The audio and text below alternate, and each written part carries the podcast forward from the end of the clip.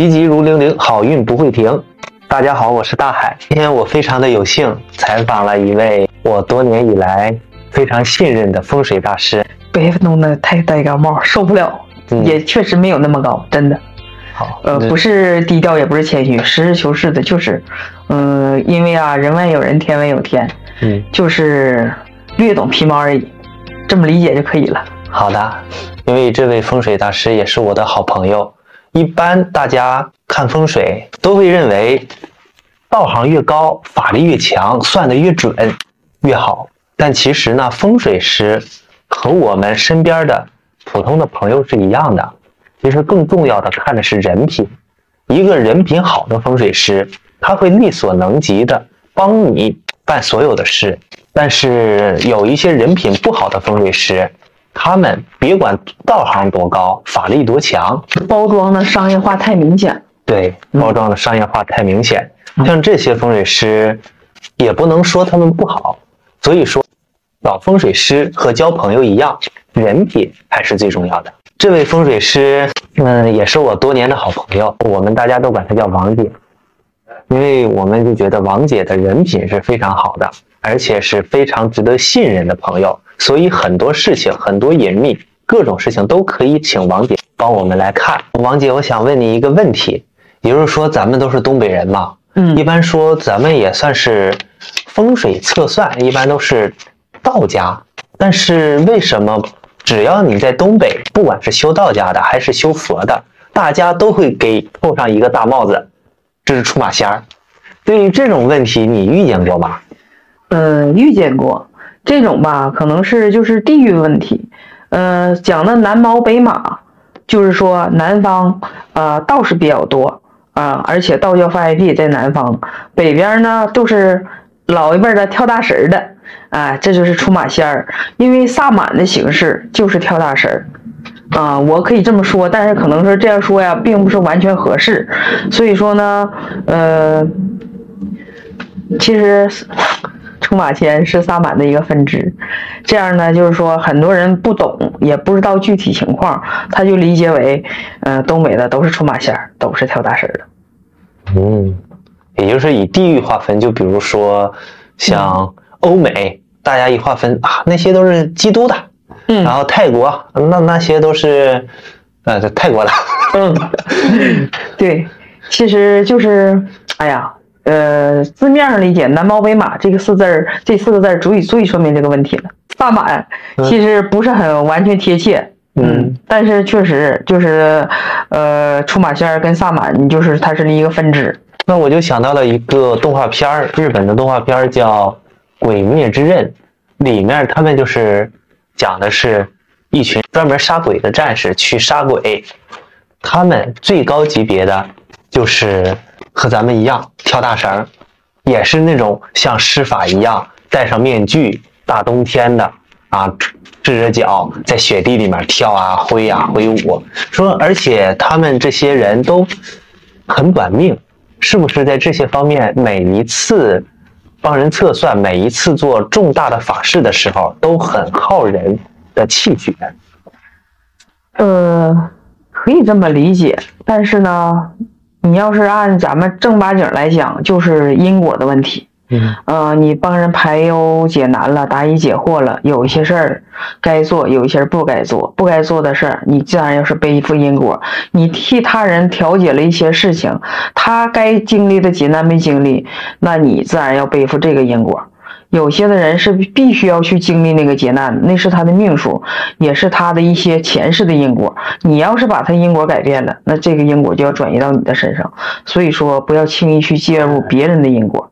那如果是一些对玄学这些方面很感兴趣的听友们，他们没事儿的时候也在也经常去研究，嗯。哎，您对这些朋友有什么建议吗？因为大家包括我都不太懂这些什么叫因果，我们大部分都是以嗯科学学习的态度来去学它，但是很多讲的又不通透。您对这些初学者有哪些建议吗？初学者可能啊一开始是很迷茫，然后还好奇，呃，非常愿意探索这个领域。特别神话故事看的也多，哎，玄幻的电影也愿意去欣赏。然后呢，可能有的时候年轻人太小，十几岁，他有时候思维就出现了幻觉，这个是不好的。但是，就是像嗯，佛教也好，道教也好，都是与人向善的。嗯，包括仙家，东北仙家这一块儿，都是与人向善。只要你就是说，你首先你要做一个正常人，过你正常的生活。该吃饭的时候该吃你就吃饭，该工作的时候你工作，该赚钱归赚钱，该孝敬父母养家。首先你要做一个正常人，维持维持正常人的生活。你不能因为你去探索某一个领域，哎，把自己正常的人生活你都过糊涂了，这个就是最大的错误。对，而且这也是根本的，这是一个科学，一个学科，还是一个迷信，最根本的区别。嗯，科学的尽头是玄学，这个不太好解释。嗯，真不太好解释。好，嗯，就像我有一位朋友，嗯，他前一阵跟您说了，他总想他在修行的过程当中总想去验证，然后他经常的。各个的书籍，各个的资讯，嗯，包括国内的、国外的，啊，这些领域他都去研究，每一个认真的做笔记，而且自己也经常做梦，但是他总是没有一些真正的神通或者是阴阳眼等一些的显现，他就一直想追求这些东西，而且自己也在网上找一些所谓的这些大仙儿啊。直接坐飞机过去找他们，想体验一下这种感觉，但是经历了十多次之后，全以失败而告终。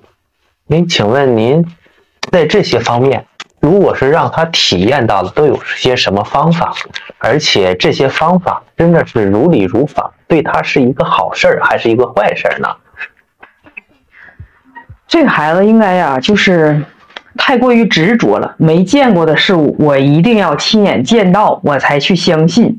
我现在也相信，但是我就要亲自去验证这个问题。其实这不是一个好事儿，这个孩子容易时间长了精神出问题。他就是没有把自己的生活过好，他可能就是想你们都能看见鬼，我就要看见鬼是什么样子。这个不千万不能这么做。你就是说你正常讲。能看见鬼的人，那个鬼也没站在他的面前，就像一个影子一样一闪而过了。你说他是鬼，那他就是鬼；如果你说就是眼花了，那他就是眼花，你就是眼花了。千万不要过度去去追究，慢慢他精神就出问题了。这个孩子，嗯，最好去静一段时间，什么都不要去想，什么都不要去看，就是把心情和精神平复下来。不能这么办，正常人不能这么做。是。嗯，那，因为王姐，你平时能不能有这方面的神奇的力量呢？呃，听说过，我也没看见过鬼。比如说，你梦见去去世的亲人、亲朋好友在梦里出现了，你可以理解为你看见鬼了。你这么去理解吧。不要去火，这种理解方式是最直接，你也能接受，正常人也能接受。还是所以说，大家对于玄学这方面，还是不要把它想的特别神奇，甚至神神叨叨的。对，不要过度去追求这个，呃，灵异事件呐，哎，玄学啊，嗯，这个东西怎么说呢？本身你这条路就是走不通，真的，正常来讲，你这条道就是走不通了。像一般测风水的这些，嗯嗯嗯，大家是应该信还是不信？应该信多少呢？呃，这个东西不可不信，也不可强信。呃，你信呢，你就去找人咨询一下。啊，他给你说完了，讲过了，你信不信还是你自己的问题。如果说你不信，你就也不要去怀疑，也不要去说印证，也不要去否定他。不相信，你就什么都不用做就可以了。那就是像现在很多科学什么造火箭呀，嗯，搞各种的卫星啊，这些对于普通人来说也是望尘莫及的。嗯，但是。他和你生活既然没有什么关系，你既然也不愿意搭理他，那就放任他自己去发展。然后你自己还是过自己的日子。玄学和灵异上就是这样的，确实是，嗯，有的人对的那个精神头放在这方面，还不如去好好学习，将来为家国家做点贡献。有些人就是过度于沉迷风水着，希望从风水上把自己变得更好啊，各方面的能达到一个他想要的高度。其实这个是不实际的。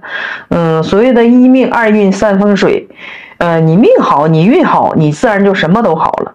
呃，如果说你命不命运不好，运气也不好，你过度的去拿运拿这个风水来调节你想要的这个东西，就像你不该拥有的，你既然得，如果有一天你得到了，也很短暂。对，就比如说中彩票的，几乎都会倾家荡产。对，这个财来得快，去的也快，你归划一圈回来，就说它还是不属于你的。所以说。不能过度的相信这方面，但是你也不能完全的不相信，毕竟这是老祖宗留下来的东西。至于看风水这么多方法，您一般主要通过哪些方法呢？嗯，虽然说我在这方面会的不多啊，实打实的讲啊，会的确实是不多。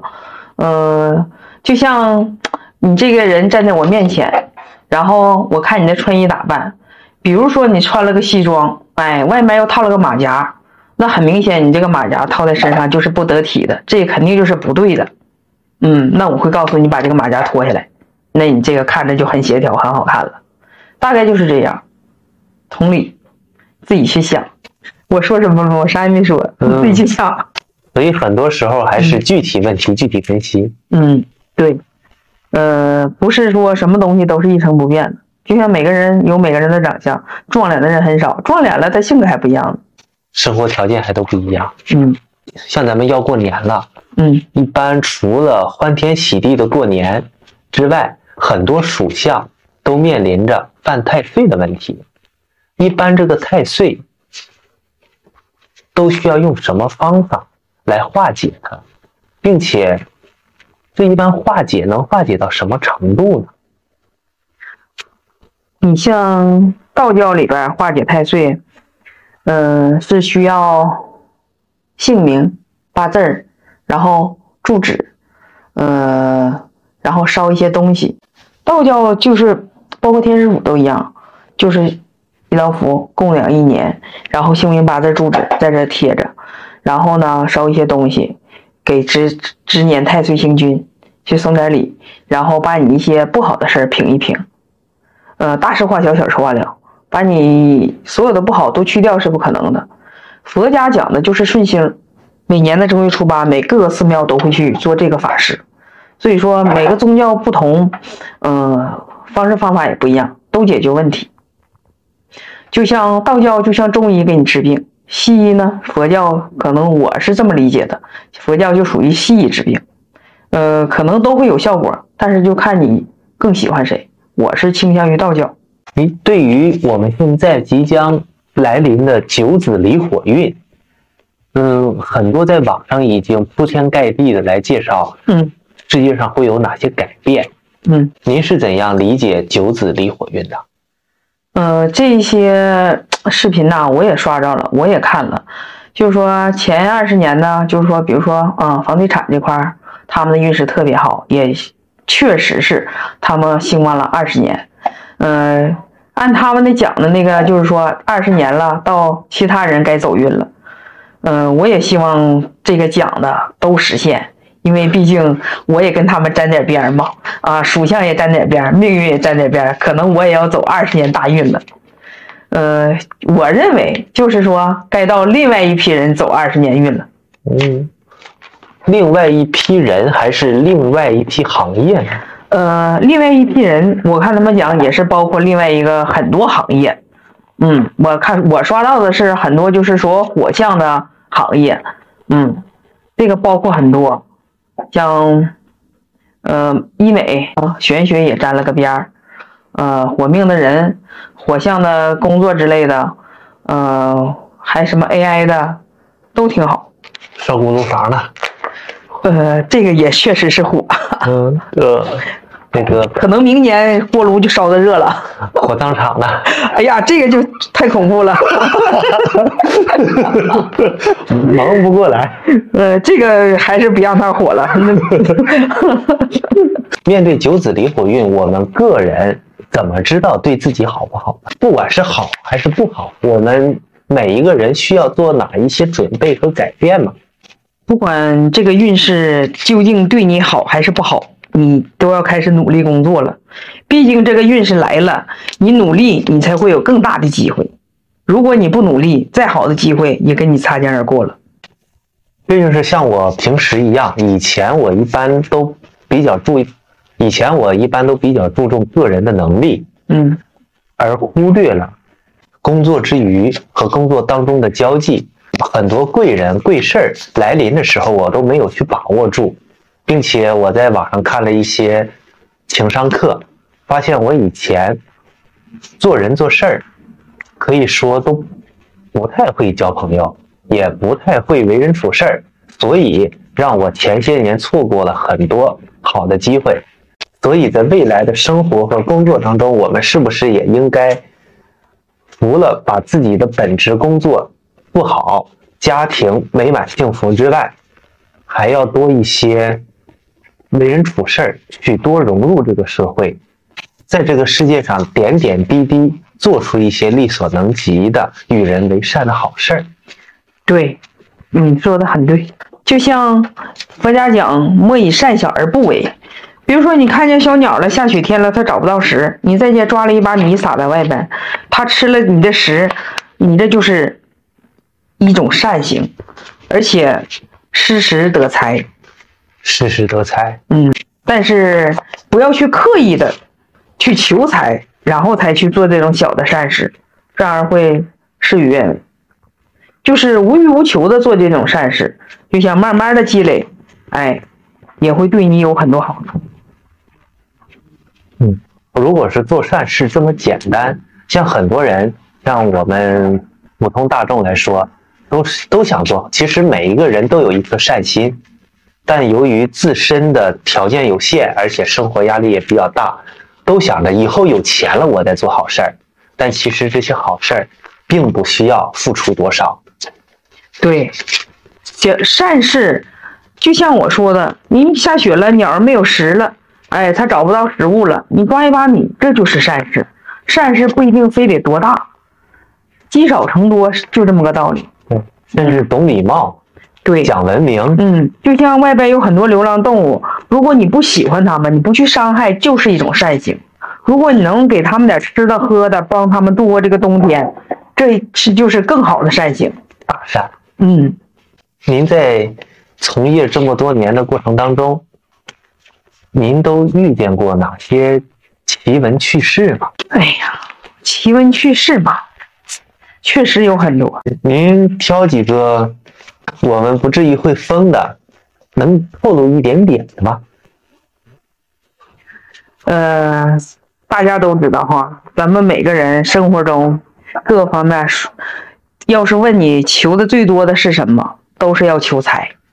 嗯，我也不例外，我也是普通人，我也要过正常人的生活，所以说我也求财。你也在努力工作，对，所以说呢，我也，哎，有一尊有缘的财神是武财神，跟我特别有缘。我这是在道观里结缘结来的，然后呢，我就特别喜欢的，包括我对象也特别喜欢的。有一次我出远门，好几天没在家，等我回来的时候啊，正好是夏天，我就买了点水果回来给财神爷上了一个水果，然后剩了一个我自己就吃了。然后在我回头刚要走的时候，我就听见，感觉哈这个声音就像咱们两个讲话一样。财神爷就跟我说一句：“你看看我的脚下。”然后我就看看他脚下，脚下这不是踩着红布吗？有事吗？然后我就转头又要走，财神爷就喊我：“你看看我的脚下。”这时候我就特别奇怪，我就把这个红布啊给掀起来了，我发现了里边有二百块钱。忽然我就看见财神爷对我笑了。后来财神爷没说什么，但是我已经知道这个是我对象藏的私房钱，神奇不？神奇。而且他藏了两次，第二次我又出远门，我又回来，财我又给财神爷上供，财神爷又喊我，你看看我的脚下，我以为这怎么上次留下什么好的阴影了吗？又喊我看，我就没看，财神爷又喊我一句，结果我回去又看，又有五十块钱，还是我对象藏的。好样的，这就是风水的魅力。这尊五财神是不是您请的？不是您对象请的？对，是我请的。后来俺对象就不敢藏私房钱了，换地方了。这是真事儿。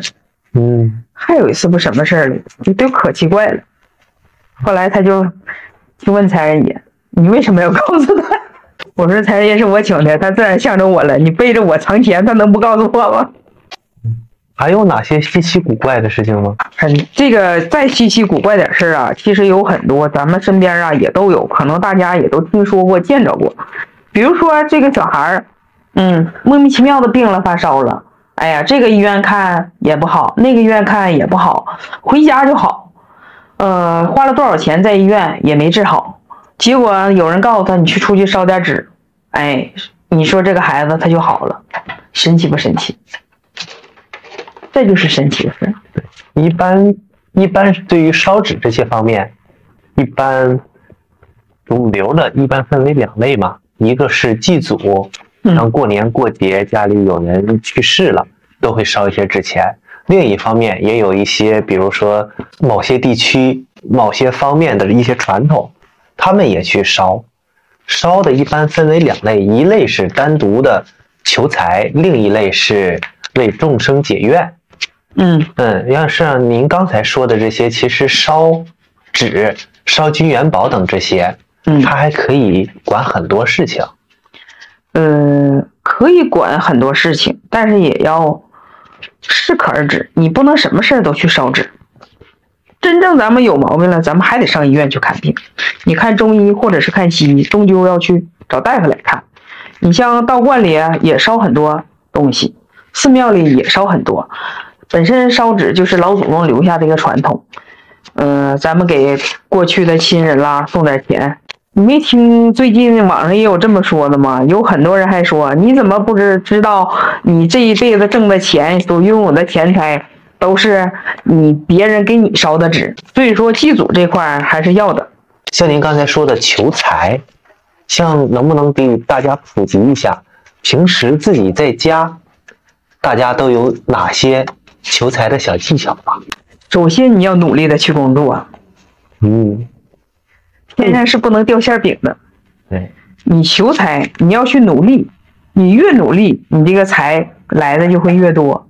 这个就是最基本的求财方法。但是在一些选择性方面，比如说找工作、跳槽，嗯，等等这些方面，可以说你的工作不同，你的上限也就不同。在选择这些方面都有哪些技巧吧？首先，呃，专业对口很重要。再一个就是说你的能力问题，如果没有那么大能力，你不能选那个最好的。你只能呢逐逐渐的增加，逐渐的往上走。在你能负重五十斤的情况下，有一个负重两百斤的那个工作特别好，赚的也多，但是你现在干不了那个活你就这么理解就明白了。嗯。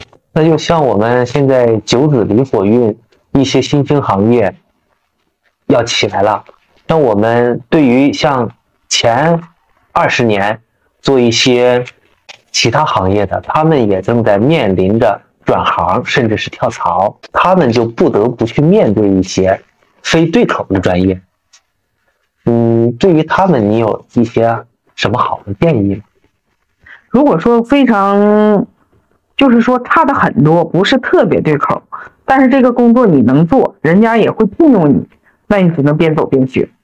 嗯，如果说实在是走不下去，学的不是很好，这个也不能认为这个专业就特别挣钱，你就非要干这个，你干别的不一定不挣钱，可能就相对说少一些。嗯嗯，但过的会比强求的更顺心、更安稳一些。对。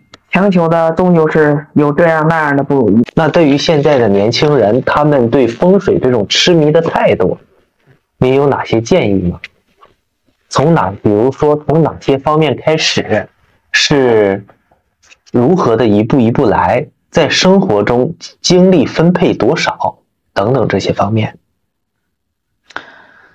风水这方面这么说吧，我也是略懂而已。你要是说有很多人刻意的去学习这方面，那就像咱们从小学，嗯，学习到中学到大学，一开始啊，你从认字开始，然后背课文。如果说你实在背不下来了，那你也不能硬背，因为你可能真的跟这一行无缘，就千万不能去强求。呃，风水还是很有难度的，毕竟我也只是在门口站着。下面我帮几位博主问一下您几个问题。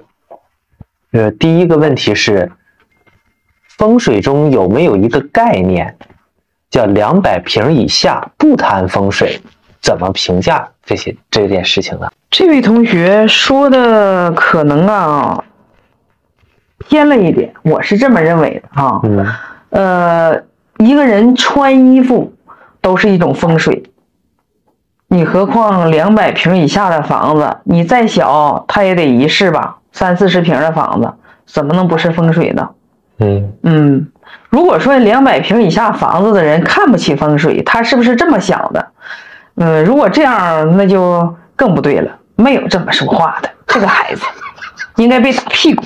那就是说，可能这只是一句玩笑话，也是网上流行的，尤其是网上流行的玩玩笑话。嗯，也就是说，你家都没有两百平，都没有两百平，你踏踏实实过日子吧，啊，别整这些高雅的东西。呃，风水呀，不分大小，真的，衣食住行、穿衣戴帽都是风水。嗯嗯，人一个人的脾气、待人接物都是风水。风水概括的有很多，并不止房子有多大，不是那么一个片面的小问题。那问一下您第二个问题，您是怎么出师的？之之前有拜师吗？学习了多长时间？有类别吗？比如您是擅长专业看宅，还是其他的类别呢？嗯，刚才我也说了，我也只是略懂而已。风水这一门大学科，我也只是在门口站着而已，我并没有真正的入门，也没有真正的拜过哪一位风水师傅。而且正常来讲，我看我的资质也不是很好，所以说呢，也没有去强求学习这个。再一个就是风水师傅上来讲，呃，老一辈子的都是男师傅特别多，女师傅很少，不能说没有，现在也是。但是就是说，可能是时代呀也不断的更新进步了，然后现在的就是各种各样的风水师傅都有很多。那也就是说，现在正好是九子离火运嘛，玄学这方面有所助力，而且女性当家做主，开展事业也有助力。这样的话，是不是会不会涌现出很多大量的女风水师呢？嗯。你可以这么理解吧，但是就是说，现在各个灵异这个行业里边，确实有很多女师傅，不比男师傅少。嗯，你要是说有的很多人想借助这个二十年这个大运，现在网上炒的这么火，然后去学这个去干什么？现学现卖有点来不及了。是的，当一个兴趣爱好研究研究，玩一玩就行。嗯，没事的时候，哎呀，你可以。把它当灵异故事去看一看、听一听、讲一讲，千万不要去影响正常的生活。时间配比上有时间了、闲了，哎，可以去看一看，这倒可以。就像前几年特别流行的，大家都全民开始学中医，人人一本中医书自己去研究。但平时保养是够用的，但你当人真正遇到什么大病的时候，最好还是去医院找医生。对呀，嗯，中医呢，如果他真的学进去、休息好了，呃，身体上各个的反应他自己确实能判断，嗯，但是你还得去医院。对，而且你这些学的也是帮助医生更准确的判断你的病情。而且中医他自己学进去，增加了很多知识点，最起码在养生方面，他肯定是一个高手。那您是，那您一般是怎么找客源的呢？是熟人介绍，还是我的客源，我是佛系的，很随缘，多数都是口口相传来的。就是周边几熟人介绍，熟人介绍，嗯周边几个省都慕名而来。嗯，也不能说那么大，但是就说吧，这个有缘的人，各个省市吧，南方北方的都有。嗯，但是并不是很多。那您这有没有什么收费标准吗？是看客人的穿衣打扮这些财力的阶级来收费，还是以什么样的方式？嗯，这个事儿嘛，就是随缘是最好的。啊，在我这儿讲，就是因果也是最小的，因为毕竟有很多事儿都是要背负一些因果。再就是说，如果这个人来了，他，哎，吃两片药就能好了，没有必要让他去扎吊瓶。如果这个人病的重一点，必须要扎吊瓶，你就不能建议他去手术了，就是这么个道理。是，这就随缘就好。对，这就像我第一次见您的时候，是帮我家调一个风水，你说这个八卦镜都得配十多个，你算了吧，你有别的房子住别的地方吧，这个风水不调就好，不调是最好的。你那个房子是不是后来卖了？嗯，卖了。在山根儿那个，对，您那就是您刚才说的随缘是最好的，背因果最最少。那有一些风水师，他们也是按照标准来看的。就比如说我接触过一个风水师，他是帮人算卦，两千块钱一卦，一卦一件事儿。像这种的，大家会更喜欢吗？因为它终终究是明码收费嘛，而且像到寺庙里面摇签啊、办事儿啊，嗯，也都是明码实价。这些背的因果，难道是比随缘更重吗？嗯，也不能这么讲。庙里有很多东西确实是明码标价的，可能人家佛家师傅、道家师傅是需要有一些是成本的，刨出去成本，还有留一些香火钱。嗯，像我这种，嗯，小名小户的，呃，剩个香火钱就已经很好了。您在一般社交的过程当中，会跟别人介绍我是风水师吗？不会刻意的去介绍，那个就属于包装、宣传、商业化。本身我这个人这脾气也不太好，我向来是姜太公钓鱼这种形式。您的一些风水物品，比如是相当于像罗盘呀、八卦镜啊，哎等等这些，你一般都有哪些？一般都在哪里采购？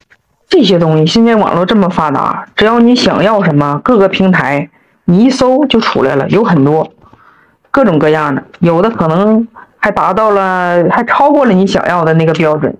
这个采购很容易。我的法器没有很多，就是常用的，也就是那么几样。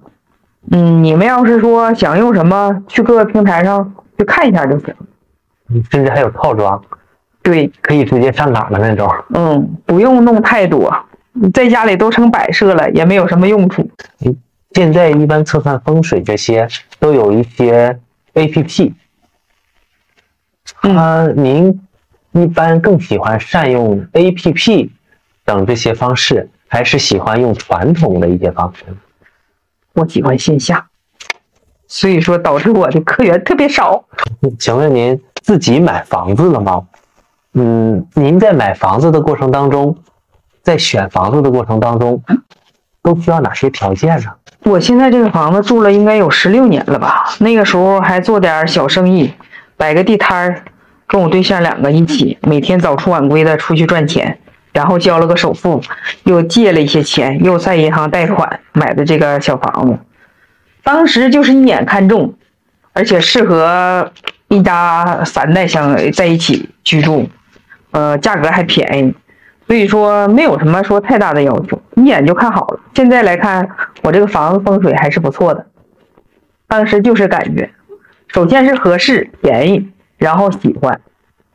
对，像很多像很多风水，一般都大家都去痴迷它测算、数据等等这些严谨的东西，其实很多时候是忽略了人自己本身的感觉。我舒不舒服，我喜不喜欢？嗯，对，第一感觉就是特别舒服，在这个房子里待着就特别舒服，没有没有不舒服的地方，这个就是最重要的。但是有很多人各方面数据去测算呢，确实是有很多高人说的，确实是很有道理，这个也不能不听。嗯嗯，如果身边有这样的好师傅，呃，各方面条件允许，还是建议用一下。刚才您说您是在这里住了十六年，当时还没有从事风水的这项行业对，啊。呃，您是因为运气好住了这一个风水宝地，让你走上了这条路，还是因为你即将要走上这条路，所以提前给你准备了这个道场？上天有没有冥冥的注定？也可能是冥冥中自有神仙相助吧，然后才能让我交个首付，哎，贷款就借钱买了这个房子，让我安定下来了，一家三代都安定下来了，然后让我更能放开手脚出去起早贪黑，吃点辛苦，挣点挣点钱，然后还饥荒。嗯，我认为是有因果关系的。一般看风水师就像看医生一样，一般是越老越吃香。像您这么年轻，大家会不会对您有一些怀疑呢？呃，因人而异吧。确实有一些人会说：“哎呀，你多大了？你这么年轻啊？”呃，有的人呢，见面了就从来不问年纪。呃，这个就是因人而异。说实话，年纪大呢，相对来说经验肯定是要比年轻的多。这个应该是年纪大的一种优势，它也是日积月累的一些经验和能力。年轻的嘛，不可信的程度确实是有点高。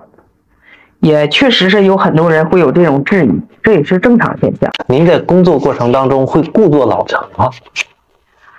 哎呀，我你还不知道吗？都不用过度老成，别人都说的我的年纪比实际年龄还要大，这个我已经长在这儿了。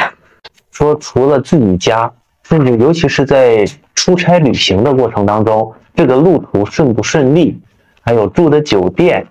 在网络上鬼故事都说一些闹鬼的事情，那您在出差旅行的过程当中，对于路途的风险会不会有一些判断？甚至住酒店应该如何选择呢？现在住酒店都可以选房间，如果这个房间特别的感觉的不舒服，那就不选这个，就换一个，或者是换一家酒店。路途上嘛，最起码你出行计划里。然后哪一天出行，最起码你心情就特别好，这个就基本上没有什么大问题。正常人如果有一天你就是说出门就是特别不顺，也就突然不想去了，那这种你就要不去才好。因为以前我嗯刚开始坐飞机的时候，我都会感觉心特别慌，整个飞机过程当中都特别慌乱。就感觉要出事儿，但是每次都安全降落。像这种我莫名其妙的慌是什么原因呢？自己吓自己。嗯，还有一些，比如说，嗯，我有一些特别美好的期待，并且心情特别喜悦，觉得会有一些好事要发生，我就去买彩票，但是什么都没中。那你这是心理暗示，就想发点小财。发一笔钱，然后呢，自己要干什么花？你这是强烈的心理暗示，也是你个人的思想影响的。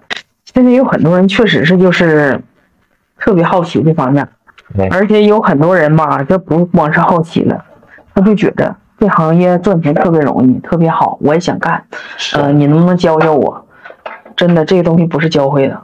你要是真是没有点传承，你学也学不会。就像那个易经八卦，你可以学会，但是你要想学精了，肯定是不行的。其实背后都有神神明在加持。是，嗯，你像现在有一些像测风水吧，测，不管是用罗盘还是用一些六爻八字测出来的盘，其实都是这么一个盘。嗯，很少有能很少有能给测错的。但是重点还是在于解读。有的人能解读的千变万化，并且根据您的个人给出最合理的解释；有的人他算出了盘，他自己看到的一脸懵逼，然后就胡编乱造。你要问的问题他看不出来，然后你一些其他的重要的提示，他甚至也看不出来。所以就是很多时候，嗯、就像你说的，他可以可以测出来的，但是他解释不明白。